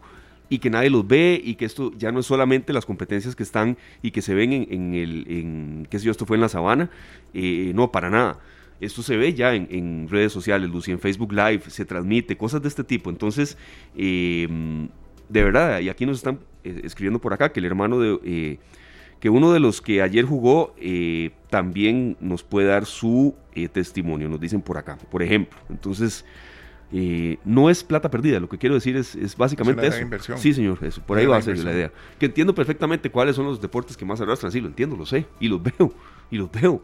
Pero estas otras disciplinas cada vez tienen más arrastre. Pero saben que es muy crudo, compañeros, y eso lo voy a Lucy, Sí, sí, es que a mí esto me molesta, porque les voy a decir qué pasa, que cuando entonces alguien logra triunfar y pide plata en el barrio y logra hacer rifitas y todo, y cuando ya alguien logra triunfar afuera, entonces ahora sí, sí quiero patrocinarlo pero no creí desde el principio. ¿Por qué no apoyar a estos talentos puros, a estos chicos que están entrenando horas de horas, que quieren destacar, que son responsables, que son perseverantes, que son talentosos? Aquí tenemos muchísimo talento y está bien, no digo que no lo hagan con el fútbol, pero ¿por qué no diversificar? es que existen muchísimas otras disciplinas deportivas en donde hay gente que está realmente comprometida por traerse el oro para Costa Rica. y, y así como lo está haciendo José Pablo, lo están haciendo miles de miles de deportistas. Entonces hacemos un llamado vehemente también a todas las instituciones, a, todas las empresas que nos están escuchando y si realmente quieren ayudar, si realmente es responsabilidad social, si realmente lo es. que apoyen a estos chicos que tanto lo necesitan. Claro, que así sea. Mira, y ahora que hablábamos del baloncesto también en la vida de José Pablo, este año a mediados de, de mayo se anunció que legalmente ya quedó inscrita la Federación Costarricense de Baloncesto en silla de ruedas. Y es una de las seis eh, disciplinas para deportivas en los próximos Juegos Nacionales. Tenis de mesa, tenis de silla de ruedas, la natación, el atletismo, entre otras disciplinas que van a estar presentes en el 2023 en los juegos que van a estar en Palmares, Naranjo, Grecia, San Ramón y San Carlos. Y vea todo el, aparato de organización que hay detrás de cada, esto, de, de cada una de estas disciplinas. Claro vamos a darle seguimiento y, por supuesto también teniendo en cuenta otros temas de actualidad que como hoy lo hemos desarrollado, la situación económica que nos agobia, pero esto estimula y bueno, José Pablo, eh, a veces uno cuando los contacta, ah, sí, como usted dice, Lucy, la, entiendo perfectamente y más que usted no es futbolera y la entiendo triplemente, de verdad, porque aquí me está escribiendo mi hermana que sí lo es, pero, pero no tanto y, con cólera compartida con usted. Ellos casi ¿Cómo es que se llama tu hermana? Ariana. Muy bien, Ariana, muy bien, gracias por el apoyo. Practica mucho atletismo si hubiera arrancado más niño, hubiera llegado a ser élite. Pero ahí, ahí se está enojando en, no, no, Pero, pero es eso, es apoyo a todas las disciplinas, de verdad. Pero Lucy, sobre todo, ¿por qué? Porque cuando uno los contacta a ellos para este tipo de entrevistas, casi que agradecen, le agradecen a uno, uy, me tomaron en cuenta. No, no debería ser tan así, ¿verdad? Entendiendo perfectamente que arrastra más que, que, otras cosas, pero no se pueden invisibilizar a veces de la manera en que se hacen. Así es. 4 con 46, editorializamos un poco los tres, pero me parece que, que era, era lo correcto. Bueno, esto es un programa en donde también nos permitimos ser nosotros mismos y de ahí a veces se nos salen nuestras opiniones, ahí nos disculpan. Bueno, no dejemos de creer, dice Journey. Muy bien. Ya regresamos. No, dejemos. Don't stop believing. Exactamente. 4 de la tarde, 52 minutos. Nos retiramos. Muchas gracias a todos por haber estado con nosotros. Un programa que, que tuvo muchísima variedad. De verdad, pasamos desde la complicadísima situación económica que nos agobia, que hay que buscar soluciones que en el corte comercial las estábamos compartiendo. eso, quería decir, vean, a mí me encantaría que hubiese en un, sonido y una cámara aquí, digamos, en el corte comercial. Eh, estoy yo, no, es que compañeros, estoy indignada, el chile dulce está carísimo. Y entonces dice Esteban, no, no, pero yo ayer fui con 12 mil colones a la feria y compré esto, esto y esto y esto y esto, me fue bienísimo. Y entonces ya Sergio entrevistándome, vos usas mucha, mucha cebolla para el arroz, amigo, y para todo. O sea, si alguien escuchara nuestras conversaciones, pero dice, creo que todos estamos viendo a ver cómo ahorramos más dinero porque está imposible con esto de la inflación a un 11.48 ya no se puede. Bueno, vamos a tener que seguir haciendo números, ¿verdad? Sí, pero ¿qué será? ¿Que me vas a regalar cebollas o qué será? No, no, no, no, que es que ah, tengo, tengo una amiga, doña Marcela, que ella hace una, una mezcla de cebolla, culantro coyote, chile dulce, ajo, lo licua, ¿verdad? Y lo congela. Y, lo congela, digamos, en, en, dados como si fuera un cubito de hielo. Ah. Pues cada vez que vas a hacerlo sacas un cubito de esos y, muy útil porque no se pone malo en la refri, no se te vence, no pasa nada. Y no se llena uno las manos ni de ajo ni de cebolla. Una vez nada más. Ah, bueno, pásame el contacto. no, muchas gracias a todos. Un programa de verdad muy instructivo, también eh, aleccionador y con el aporte eh, de Polo Ulloa también para la gente que, quiere estudiar una carrera, que se vaya formando y capacitando en opciones que hay. Los esperamos mañana. Estamos trabajando en muchos temas, un especial fuerte para el Día de la Madre que se acerca y sobre todo también sorpresas para todos ustedes. Don Sergio, usted le pone la cereza al pastel en este arranque de semana, perdón. Olivia Newton-John, que en paz descanse, ahí al lado de John Travolta. Feliz tarde, gracias. Que la pase muy bien, hasta mañana. Este programa fue una producción de Radio Monumental.